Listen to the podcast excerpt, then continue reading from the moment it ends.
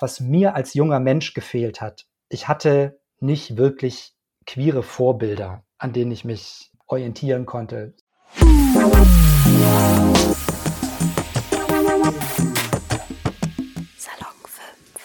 Herzlich willkommen auf einem neuen Podcast von Salon 5. Mein Name ist Riti und diese Woche beschäftigen wir uns mit Vielfalt im Journalismus. Hier sitzt gerade Jan Boris Retz. Wer bist du eigentlich? Stell dich mal einmal kurz bitte vor. Ja, mein Name hast du schon gesagt. Ich heiße Jan Boris. Ich bin 45 Jahre alt, also schon ein etwas älteres Semester und arbeite für den öffentlich-rechtlichen Rundfunk, für den SWR in Rheinland-Pfalz äh, in den Nachrichten. Also ich mache da hinter der Kamera äh, Beiträge und ähm, äh, Recherchen und Schalten und so, aber ich bin auch im On immer wieder im Nachrichtenstudio und lese da Nachrichten und spreche da Nachrichten.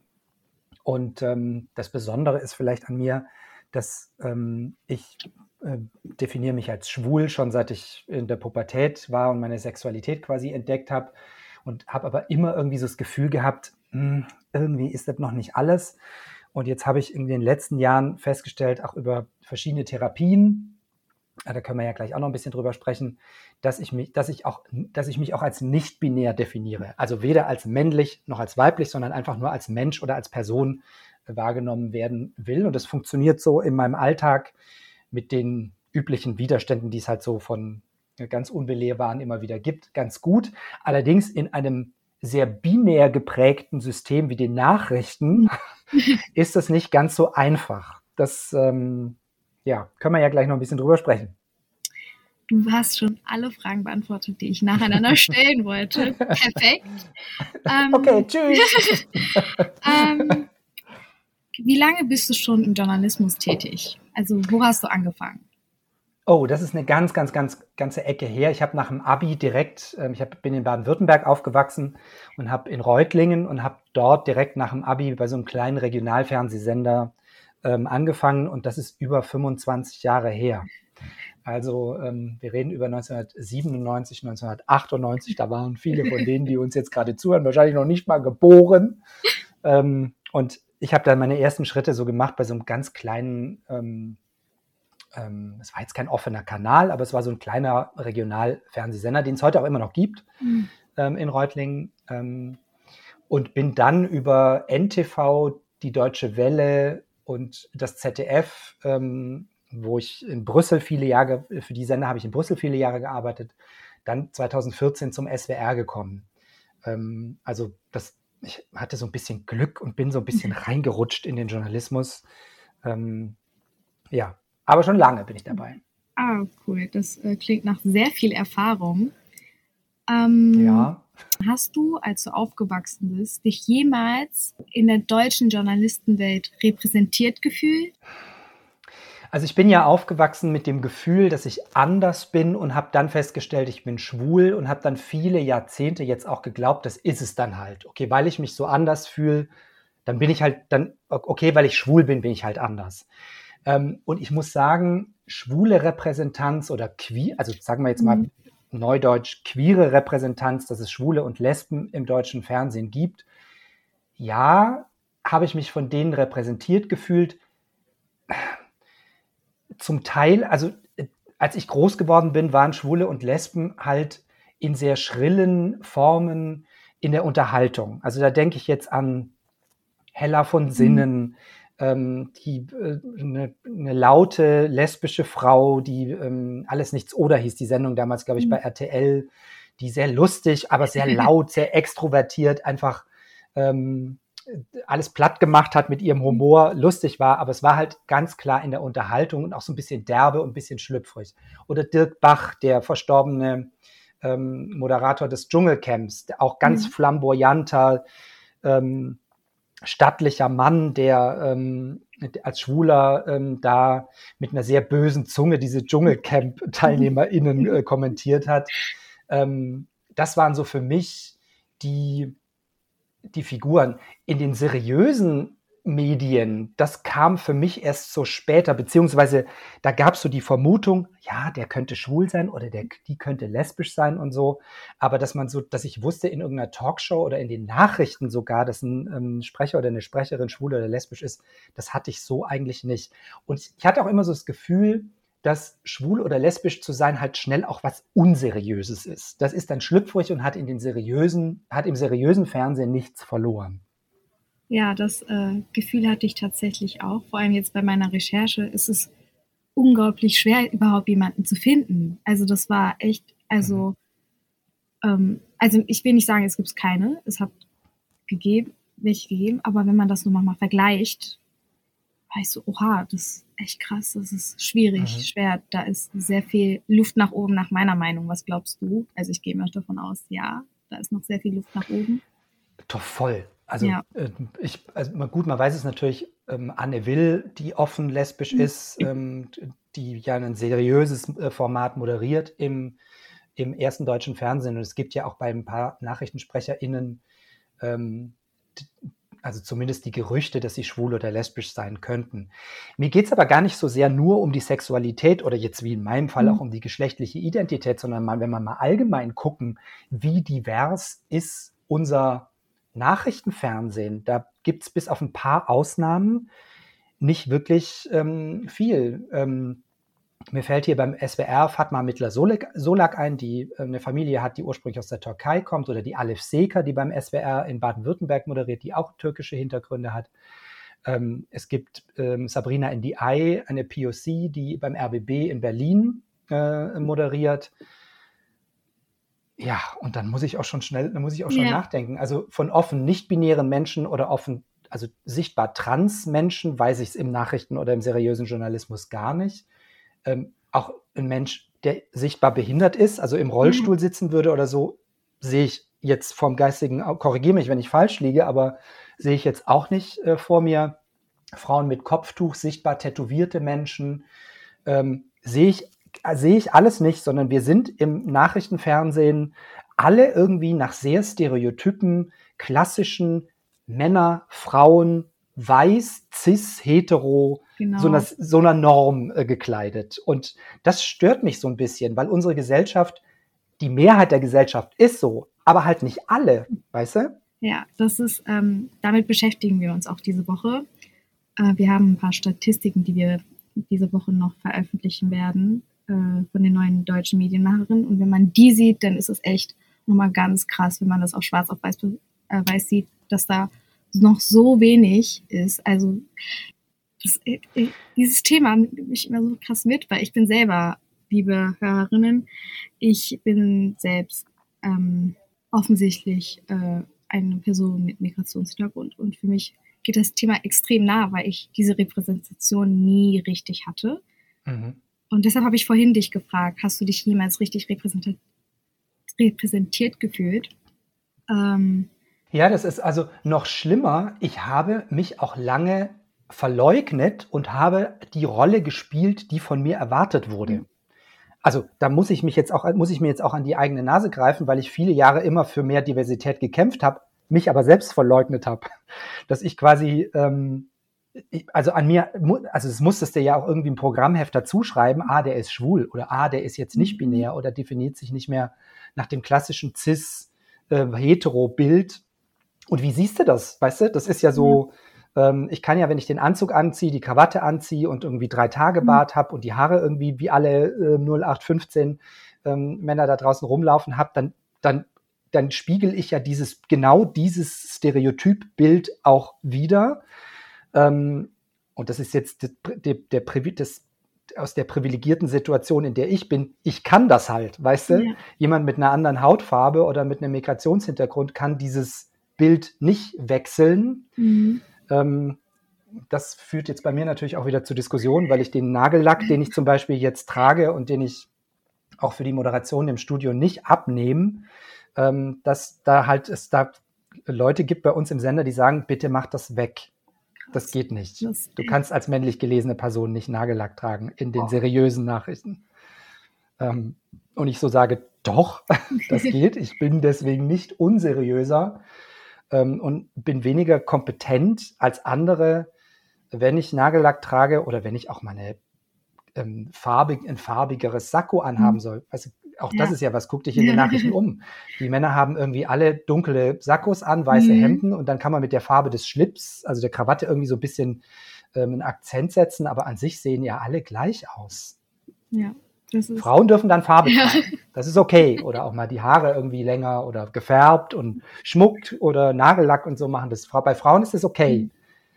Aber wenn ich dann komme und sage, ich möchte aber auch gerne rote Jacke ja. anhaben oder die Nägel lackiert oder mal Ohrring, das muss, das kann ja auch alles, muss ja jetzt alles nicht irgendwie ja. opulent, äh, sondern klein, dezent irgendwie sowas sein, dann, dann wird das schwierig. Und das, das ist irgendwie so das, wo, wo ich sage, ja, aber wie, ich, ich, ich bin halt ich und ich bin als Teil dieser Gesellschaft ein Teil dieser Gesellschaft und als solcher möchte ich gerne auch wahrgenommen werden, um genau dieses Signal nach außen zu, zu senden, hey, wenn ihr euch so identifiziert oder wenn ihr so seid, wenn ihr äh, nicht binär seid ähm, und als männlich gelesene Person Nagellack tragen wollt, dann könnt ihr auch in den Nachrichten funktionieren. Und das ist übrigens unabhängig von meiner Minderheitenrolle, das, was auch für alle anderen gilt. Wenn POC in den Nachrichten im Studio stehen, ist das ein Signal an POC in Deutschland, hey, ihr könnt das auch schaffen. Absolut. Oder, oder ähm, Menschen mit sichtbaren Behinderungen oder Menschen mit Migrationshintergrund, Frauen mit Kopftüchern und so weiter. Ich, ja, könnte jetzt lange reden, aber ich mache ja. jetzt da mal eine Zäsur, dann kannst du eine Frage stellen. Du hast ja gerade kurz äh, das Problem mit dem Nagellack angesprochen, dass mhm. wirklich Leute zu dir kommen und sagen, nee, das geht nicht. Wie gehst du eigentlich damit um? Wenn die das dir direkt ins Gesicht sagen, also, also was macht das mit dir und wie gehst du damit um? Was würdest du Menschen, die zum Beispiel auch, wie du queer sind, mitgeben, die auch in den Journalismus reingehen wollen, wie die damit umgehen, umgehen sollten? Mittlerweile gehe ich da sehr selbstbewusst mit um. Ich muss aber auch dazu sagen, dass ich das viele Jahre nicht war und ich weiß, dass viele junge Menschen natürlich nicht das Selbstbewusstsein haben, jetzt von mir ich bin 45 Jahre alt, mhm. durch mehrere Krisen in meinem Leben gegangen und habe mich auch getraut, ähm, Therapien zu machen und, da, und an mir und an meiner Scham und an, meinen, an mein, der Auseinandersetzung mit mir selbst auch zu arbeiten. Insofern bin ich heute in einer sehr gefestigten Position und wenn mir jemand mit Gegenwind entgegenkommt, kann ich darauf reagieren, weil ich weiß, dass ich etwas wert bin dass, und dass ich genug, gut genug bin auch wenn andere das nicht so sehen, aber dass ich genauso legitim einen Platz in dieser Gesellschaft haben darf wie andere auch. Ich weiß, dass das für junge Menschen nicht immer so, nicht immer so einfach und auch nicht immer so klar ist. Wie reagiere ich da heute drauf, wenn jemand das mit dem Nagellack sagt? Dann frage ich, wo steht das? Bitte zeigen Sie mir, wo das steht. Und dann weiß ich natürlich im Hintergrund schon, das steht nirgendwo. das habe ich nämlich schon recherchiert und dann, ja, dann bin ich in der besseren Position und dann kann ich sagen, okay, wenn das nirgendwo schriftlich mhm. geregelt ist, dann ja, was machen wir dann jetzt? Dann mache ich es jetzt einfach weiter und was passiert dann? Und dann gucken mich Augen wie Autos an und dann ist, dann kehrt wieder Stille ein. Also das ist so, ich versuche auch so ein bisschen die Leute mit ihren eigenen Waffen zu schlagen. Versuche da auch immer so ein bisschen, es ist auch nicht immer einfach, eine Leichtigkeit mitschwingen zu lassen, weil ich, ich will mich nicht verteidigen als der Mensch, der ich bin. Weil ich, ich, ich denke so, ich bin auch ein Teil dieser Redaktion. Ich bin auch ein Teil dieser Gesellschaft und als solches möchte ich auch wahrgenommen werden. Period. Okay, die Frage ist ein bisschen sehr persönlich. Du musst die nicht beantworten. Du hast gesagt, du warst in Therapie, um zu wissen, was mit dir los ist. Und das war auch wahrscheinlich parallel dazu, dass du während du im Journalismus gearbeitet hast. Wie hast du das Schritt für Schritt erklärt? So, ich bin queer. Ich, wie ging das? Wie lief das so ab? Wie haben die Medienhäuser darauf reagiert? Wie, wie hat der SWR darauf reagiert? Erstmal gar nicht. Also das war so die, ähm, die erste Reaktion des SWR war, als ich mich vor zwei Jahren als nicht-binär trans geoutet habe, da also irgendwie war das, wurde so zur Kenntnis genommen und aber wir stecken jetzt wieder den Kopf in den Sand und machen erstmal gar nichts. Hm. Ah, okay. Und ähm, es passierte jetzt, also gab auch keine Fragen an mich, ja, was soll man denn jetzt machen, sondern ja, sie machen doch jetzt einfach so weiter wie bislang auch und dann ist alles gut. jetzt ging es mir in der Phase meines Lebens nicht so gut und wir reden über vor zwei Jahren, also war auch irgendwie mitten in den Lockdowns, ähm, sowieso äh, als Single, der ich bin, ähm, äh, alleine auf mich gestellt, auch nochmal ganz anders mich mit mir selbst auseinandersetzen zu müssen, hatte ich jetzt die Kraft und die Stärke da auch nicht groß, mich auf die Hinterfüße zu stellen. Ich habe erstmal an mir gearbeitet und ähm, auch nochmal eine tiefenpsychologische ähm, Behandlung gemacht. Ich habe Glück gehabt und ähm, eine Therapeutin gefunden, bei der das gleich funktioniert hat und bei der das auch gleich Klick gemacht hat wo ich für mich auch nochmal festgestellt habe, ich darf das auch äußern und ich darf das auch sagen, was ich will, was ich möchte und was ich bin. Ich muss mich nicht verstecken und verbiegen und andere komforten, ähm, nur weil die das halt nicht sind, was ich bin, sondern ich kann auch sagen, hey, ich bin so und so und äh, auch ich fordere meinen Platz ein. Ähm, und das knirscht immer und immer wieder, nur ich habe so das Gefühl, der stete Tropfen höhlt mhm. den Stein an der Stelle. Und ähm, ich hoffe auch, dass die Arbeit, die ich jetzt mache, auch wenn ich überhaupt nicht mehr davon profitieren sollte, dass es für künftige Generationen JournalistInnen, die im SWR arbeiten, dann einfacher ist. Dass die die Diskussion nicht mehr führen ja. müssen, ob sie mit rosa Haaren auf dem Schirm auch seriös sind oder die Nägel lackiert haben dürfen oder auch einen, weiß ich nicht, ein Nasenpiercing in den Nachrichten haben dürfen oder whatever, weißt du? Ja, absolut. Ja, das wäre das Ideal, wenn man irgendwann gar nicht mehr darüber diskutieren müsste oder das gar nicht mehr Gesprächsstoff ist, dass ob mhm. jemand mit Piercing oder pinken Haaren oder was auch immer ähm, vor der Kamera steht. Ähm, und da hat sich ja auch schon ein bisschen, ein bisschen was verändert, ja. hat sich ja auch schon. Wenn ich mir die dritten Programme so jetzt im Schnitt angucke, da moderieren nicht mehr alle männlich gelesenen Personen in Hemd und Krawatte, sondern es ist auch lockerer geworden, dass die Jungs da stehen mit Sneakern und T-Shirt mhm. und so. Also es ist schon der Schritt in den letzten Jahren, finde ich, ist bei vielen dritten Programmen ähm, dahin dass es ein bisschen lockerer wird und dass man so den Anspruch hat, man zieht sich halt so an, wie sich die Leute da draußen auch anziehen. Und das ist eine Hoffnung, die ich habe, dass wenn wir Menschen halt weiter einfach die sind, die wir sind und uns nicht verstellen und nicht verstecken und verbiegen und irgendwie machen, sondern dass wir da draußen in der Gesellschaft sichtbar die sind, wie, die wir sind. Egal ob jetzt queer oder wie geschlechtlich ja. die Sexualität behindert oder nicht, äh, Migrationshintergrund, POC oder wie auch immer, aber wir müssen sichtbar sein. Und dass dann auch die öffentlich-rechtlichen Sender sagen, hey, unsere Gesellschaft ist so heterogen, wie sie halt ist, und das müssen wir halt auch im Programm widerspiegeln. Ich höre so oft, wir müssen das Sprachrohr aller Leute sein. Ja. Und wenn ich dann sage, definiere mal alle Leute, dann kommt ganz oft nur die weiße Cis-Oma aus der Eifel. ja, das ist mir zu wenig. Absolut. Du hast die Frage schon gerade weggenommen. Also ich wollte fragen, was würdest du Medienhäusern mitgeben, Tipps geben oder deutlich machen, okay, da fehlt was, wir brauchen das und das. Wie würdest du denen das mitteilen, mitgeben? Was für Tipps würdest du geben? Also zum einen finde ich, wir brauchen die sichtbare Diversität im On auf dem Schirm. Also, dass genau mhm. diese Bevölkerungsgruppen, und damit will ich jetzt nicht sagen, dass die weiße cis-hetero-Frau nicht mehr im On im Schirm sein soll. Im Gegenteil, die gehört ja, das ist ja die Mehrheitsgesellschaft, die soll ja auch ihren Platz haben. Und der weiße cis-hetero-Mann natürlich auch. Mhm. ähm, ähm, aber dass alle anderen eben auch die Möglichkeit bekommen, sichtbar in, ähm, äh, auf dem Schirm zu, aufzutauchen, weil das das Signal sendet nach draußen, hey, ihr seid bei uns alle willkommen und die habt ihr alle eine Chance auch diesen Job zu machen und das, die Geschichten zu erzählen und die Nachrichten zu erzählen, die für alle eine Relevanz haben. Genauso wichtig finde ich ist aber, dass in den Redaktionen hinter den Kameras eine genauso diverse Struktur ist. Dass da, weil auch die, Redaktionen jetzt an sich sind zu weiß, cis, hetero. Ähm, wir haben kaum Menschen mit Migrationshintergrund oder POC, Menschen mit Behinderungen in den Redaktionen, die dann auch eine Sensibilität für diese Themen mitbringen. Weißt du, wie Absolut, ich meine? Absolut, ja. Also, Wir sehen viele Themen immer aus der privilegierten weißen cis-hetero-Brille. Und dann muss man immer bei Adam und Eva anfangen, wenn ich dann, und ja, es gibt KollegInnen, die fragen mich dann auch, sag mal, bei queeren Themen so und so, würdest du das so und so? Und ich habe immer das Gefühl, ich muss ganz von vorne anfangen und erstmal erklären, okay, das war dann so, dann hat die Eva in den Apfel gebissen und dann die Schlange. Also, weißt du, und auch du, du weißt es ja auch, wie es ist als Mensch mit Migrationshintergrund. Absolut. Es gibt bestimmte Sensibilitäten, das geht halt nicht. So ein Alltagsrassismus, wo vielleicht ein privilegierter weißer cis-hetero-Mensch sagt, hä, wieso, das haben wir doch schon immer so gesagt, wo man sagt, ja, aber mh, hm, ist jetzt aus betroffenen Perspektive nicht so geil. Allein diese Themenwoche, ich mache die, weil ich einen persönlichen Bezug dazu habe und ganz genau weiß und es fühle, was fehlt und dass es wichtig ist, dass darüber gesprochen wird. Deshalb mache ich diese ganze Woche überhaupt. Deshalb habe ich dich angeschrieben, weißt du?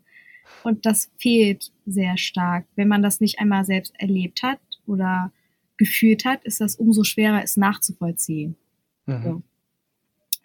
Und wir leben natürlich in einer Gesellschaft, in der wir alle über Social Media so in unseren Bubbles leben. Weißt du, du klickst ja. irgendwie dreimal Like und so, dann mhm. sucht der Algorithmus für dich die Sachen aus, aha, okay, der oder die mag das oder das, mhm. weißt du? Ja.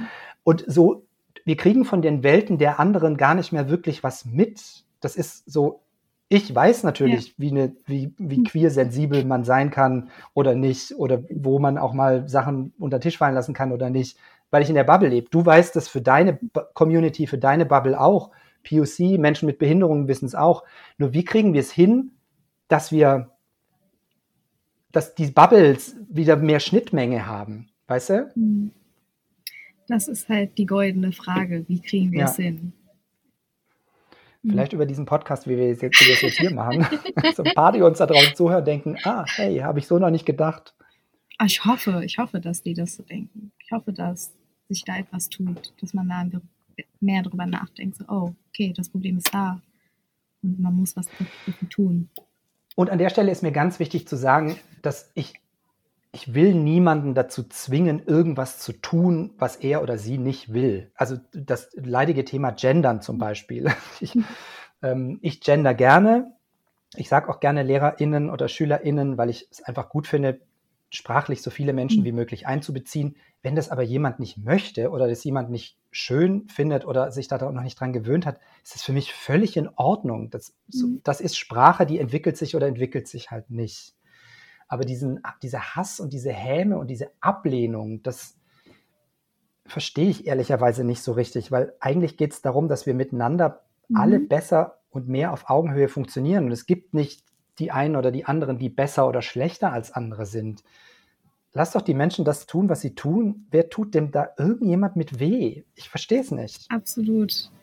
Also, Point. Wem tut man damit weh? Niemanden eigentlich. Warum ist das so schwer für viele? Keine Ahnung. Ich kann diese Frage nicht beantworten. Ich, ich wünschte, ich hätte ähm, das Wissen dazu. Aber ich glaube, das wird immer ein Mysterium bleiben, warum manche sich so anstellen. Ist irgendwie grad, also irgendwie auch gerade in Deutschland irgendwie so eine Neiddebatte oder das. Dabei müssten wir es in Deutschland doch eigentlich besser wissen, durch, durch das, was im Dritten Reich passiert ist, wie die Nazis die ja. Juden äh, aus, also dass die Juden an allem schuld waren oder Menschen jüdischen Glaubens, sage ich es mal so, mhm. an allem schuld waren und wenn die weg sind, dann sind alle Probleme gelöst. Und irgendwie habe ich das Gefühl, das steckt in, in vielen in Deutschland immer noch drin, so dieses, wenn nur die Transmenschen weg sind, dann ist alles wieder gut. Oder mhm. wenn die Flüchtlinge weg sind, dann ist es wieder alles wieder gut. Das immer, dass man immer so Leute braucht, die schuld an irgendwas sind. I don't get it. Ich, ja, mhm. ich reg mich auf. Aber das ist ja, ja, aber auch berechtigt, also absolut berechtigt. Also ähm, ja, aber da muss ich mir auch häufig anhören. Naja, jetzt müssen sie mal so ein bisschen ihre Emotion rausnehmen. Die Emotion hat da nichts verloren, wo ich immer so denke, doch, die hat da was verloren ich bin doch der Mensch, der ich bin, mit der Emotion, die ich bin. Und ich kämpfe damit Herzblut für eine Sache. Und es geht ja jetzt nicht um irgendeine ausgestorbene Vogelart irgendwo in einem, weißt du, weißt du wie ich meine, so was Abstraktes, sondern ich müsste da die Emotion rausnehmen. Der hat da nichts verloren. Ich bin gerade ein bisschen sprachlos, dass sich jemand getraut hat, das zu sagen. Ist, du bist zu Emotion. Ja. Du hast zu viel Emotion, haben die zu dir gesagt? Ich bin gerade, ja. ich bin gerade, ich bin gerade Wow. Und eine Person, ich glaube, dass jetzt die in der Hierarchie über mir war. Also, aber das ist halt so eine ältere Generation, die das auch so gelernt hat und da redet man dann irgendwie miteinander, als ob man über eine beschichtete äh, Pfanne in der Küche spricht, aber nicht über uns Menschsein, weißt du? Das, ähm, und natürlich bin ich da emotional. Ich werde aber dieses Argument, das ist eine ältere Generation, die haben das anders gelernt, nie akzeptieren können oder nachvollziehen können, weil Lernen ein Prozess ist und es ist egal, wie alt du bist, du kannst es immer versuchen. Ich werde, äh, das ist ein Argument, womit ich nie mit zufrieden sein kann und werde. Lernen, man, also lernen kann man immer, egal wie alt du bist. Ähm, ja. Vor allem solche Thematiken. Also wenn man sich nicht mehr damit auseinandersetzen will, dann ist es nicht, weil du zu alt bist, sondern weil du einfach, ich will jetzt nicht das falsche Wort sagen, aber einfach weil du egoistisch bist. Punkt. Aber das setzt halt eine gewisse Offenheit halt auch voraus, auch in, der, in den Führungsetagen und bei den Leuten, die über einem arbeiten, irgendwie auch zu sagen, okay, da tut sich gerade was. Und ich meine, jetzt das Thema trans und nicht binär ist jetzt zumindest in meiner Wahrnehmung bei, bei jungen Menschen was, das wird ganz anders, da wird ganz anders mit umgegangen, als es in meiner Generation oder der Generation über mir äh, war. Und ich finde, wenn sich da bei jungen Leuten was tut, dann, dann ist das zwingenderweise, dass wir uns da irgendwie mit auseinandersetzen müssen und irgendwie sagen müssen, hä, was, was passiert da gerade? Wie gehen wir damit um? Und das ist eine gesellschaftliche Entwicklung, ähm, die man ernst nehmen sollte. Die Suizidrate unter jungen Transmenschen ist so hoch, ähm, weil die Leute kein, die denken, sie gehören nicht dazu und sie haben eh keine Chance in unserer Gesellschaft. Und es muss aufhören. Es, diese Leute gehören dazu. Absolut. Ich kann, also ich kann dazu nichts hinzufügen, weil ich absolut deiner Meinung bin die gehören zur Gesellschaft wie jeder andere auch. Ganz einfach. Nur die Offenheit, habe ja. ich das Gefühl, ist halt ja. nicht da bei der, bei der, ich sag's wieder, bei der älteren mhm. Generation. da, halt, da habe ich oft das Gefühl, jetzt reicht's aber auch irgendwann mal. So, jetzt ist mal Schluss. Jetzt haben wir hier irgendwie Homo-Ehe und so, das mhm. habt doch doch jetzt alles. Jetzt halt mal hier die Klappe. Ich hasse äh, das Ding, ich gucke die ganze Zeit schockiert, aber ich hasse das, wenn ich diese Sätze immer höre. Es ist einfach, das, das ist ein, es hat kein Ende. Es wird nie ein Ende haben. Wie kann man denn einfach das einfach die Tür zu machen und sagen so, ja, die haben jetzt das und das und das reicht jetzt auch. Ich, dieser Gedankengang. Ja. ja, aber guck dir an, was jetzt auch mal unabhängig jetzt vom, ähm, vom SWR und von meinen, von meinen Chefs oder Chefinnen, äh, mit denen ich zu tun habe, was in bestimmten konservativen äh, Parteien, CDU, CSU und auch noch rechts davon, ja. die, also ich, ich will den Namen nicht mal aussprechen, aber das ist ja schlimm, was da passiert. Und die Rhetorik, die, die da passiert, genau gegenüber Minderheiten, gegenüber, dass die nichts wert sind und halt mhm. irgendwie die Klappe halten sollen und sich hinten anstellen sollen. Und erstmal sind alle äh, privilegierten weißen cis-hetero-Menschen dran und dann, mhm. wenn es vielleicht ins Konzept passt, dann kommen vielleicht alle anderen, die ähm, nicht so privilegiert sind und Minderheiten sind auch noch zum Zug. Das finde ich ist erschreckend, die Entwicklung, die da ist. Und dann gucke ich mir Italien an und Schweden an und äh, sowieso Ungarn und Polen, wo diese ganzen rechtsextremen Idioten mhm. schon in, an der Macht sind, wo ich so denke, Gottes Willen. Deshalb ist Repräsentation so wichtig, ist so, so wichtig. Ja, vor allem, ja. weil auch der Status quo halt nicht in Stein gemeißelt ist. Ich habe ja. das Gefühl, wir drehen die Uhren auch gerade zurück, was die, der um, den Umgang mit Minderheiten angeht als mhm. ich jünger war, als ich so, ähm, ich hatte so das Gefühl, so bis zu einem bestimmten Alter, es wurde immer besser so. Also ich hatte das Gefühl, dass irgendwie Europa wird größer und die Politik wird, in, mhm. es, es, es, wird, es wird so in, einer, in, einem zeitlichen Ablauf, alles wird immer besser und schöner und, und so, weißt du, wie ich meine? Ja. Und wir kriegen mehr Rechte als Minderheiten und so. Und irgendwann fiel das so ab. Irgendwann war so ein Cut und dann war plötzlich Flüchtlingswelle und Brexit und Donald Trump und die AfD, die plötzlich ja. kam und so. Und ich so das Gefühl hatte, mh, jetzt gerade wird hier gar nichts besser, sondern das wird ja. jetzt hier so ein, wir gehen in so eine mhm. Spirale und gehen irgendwo hin, wo in eine ganz dunkle äh, Zeit zurück. Ähm, und so war es ja auch schon, wenn man sich mal anguckt, in den 20er Jahren, in den 1920er Jahren, ähm, was jetzt Nicht-Binarität und Transidentität und so angeht, in New York, Berlin, in großen Städten der Welt, das gab es ja alles schon und auch sichtbar. Und dann kam der Krieg oder die wirtschaftliche mhm. Krise und das wurde wieder so weg, ähm, wegge, weggepusht, diese, ähm, diese Bevölkerungsgruppen. Und jetzt habe ich das Gefühl, es ist immer wieder an dem Punkt, dass wir ja. eine gewisse Sichtbarkeit erreicht haben. Und es ist aber so das Zittern am Rande des Vulkans, stürzen wir wieder oder haben wir jetzt ja. diesmal irgendwie einen Punkt erreicht, wo wir, wo wir uns halten? Was erhoffst du dir denn, wie die Medienwelt in Deutschland aussieht in, sagen wir mal, zehn Jahren, 15 Jahren, 15 Jahren? Also ich erhoffe mir, dass wir es schaffen, dass sowohl die Redaktionen intern divers besetzt sind und dadurch eine Sensibilität für Minderheiten in unserer Gesellschaft da ist und auf der Basis dessen auch im On die Diversität gelebt wird. Und dass das funktionieren kann, das in, ähm, in Kanada, in einem öffentlich-rechtlichen Sender, mhm. da ist ein, ich weiß jetzt nicht mehr, war es ein queerer Mann oder ein muslimischer Mann, ich weiß es nicht mehr, der war auf jeden Fall der Redaktionsleiter in diesem öffentlich-rechtlichen Sender in Kanada.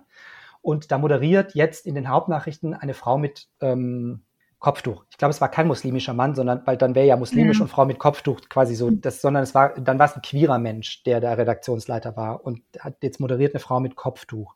Das ist für mich so ein Idealbild. So, dass nicht nur die weiße cis-hetero-Gesellschaft repräsentiert ist, sondern eben auch eine Muslima, die eine Hijab trägt oder ein Kopftuch trägt, weil sie das möchte, natürlich nicht, weil sie dazu gezwungen wird, sondern mhm. wenn sie das möchte. Und dass diese Frau auch ernst genommen wird und als Teil der Gesellschaft auch Nachrichten, nicht nur in der Unterhaltung ja. oder in irgendeinem Nischenprodukt für muslimische Frauen, ähm, ernst genommen wird. Das erhoffe ich mir und das Beispiel Kanada zeigt mir, dass es ist möglich, auch in den nächsten zehn, fünf bis zehn Jahren.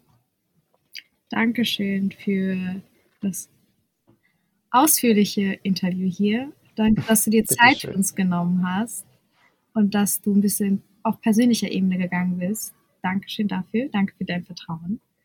Ähm, Danke euch an Salon 5, dass ihr euch diesen Themen widmet und irgendwie auch, ähm, ich freue mich ja, dass ich als ähm, Teil der, jetzt sage ich selber, älteren Generation irgendwie auch meine Vision ähm, an jüngere Leute weitergeben kann. Weil ich glaube, das ist auch was, was mir als junger Mensch gefehlt hat ich hatte nicht wirklich queere Vorbilder, an denen ich mich orientieren konnte, sondern wenn, dann waren es so, wie wir es vorhin gesagt ja. haben, diese schrillen, bunten Figuren mhm. in der Unterhaltung. Aber dass ich gedacht habe, hey, cool, da ist jemand, mit dem ich mich identifizieren kann und der tickt vielleicht oder die tickt vielleicht so wie ich, das hatte ich nicht wirklich. Und das ist, das, das ist eine Rolle, die ich einnehmen kann. Ich kann jetzt versuchen, meine Stimme zu nutzen und junge Leute damit zu erreichen und zu sagen, hey, hier, ich bin auch da und ich bin durch die ganze Kacke einmal durchgegangen. und es, man, kann es, man kann es schaffen. Am Ende ist der, lohnt sich der Kampf. Danke fürs Zuhören und falls ihr noch mehr zum Thema Vielfalt im Journalismus erfahren möchtet, dann checkt doch mal unsere Instagram-Seite aus. Salon 5 unterstrich. Liebe ZuhörerInnen, hier ein kleiner Nachtrag von mir. Diese Podcast-Folge wurde Anfang November aufgezeichnet und Jan Boris und ich haben über Unseriosität und strenge Regelungen im SWR gesprochen, was Kleidung angeht. Und seit dem 23. November 2022 wurde die Krawattenpflicht im SWR aktuell abgeschaffen. Es ist den Betroffenen künftig freigestellt, ob sie Schlips tragen möchten oder nicht. Das heißt, es geht langsam doch in die richtige Richtung.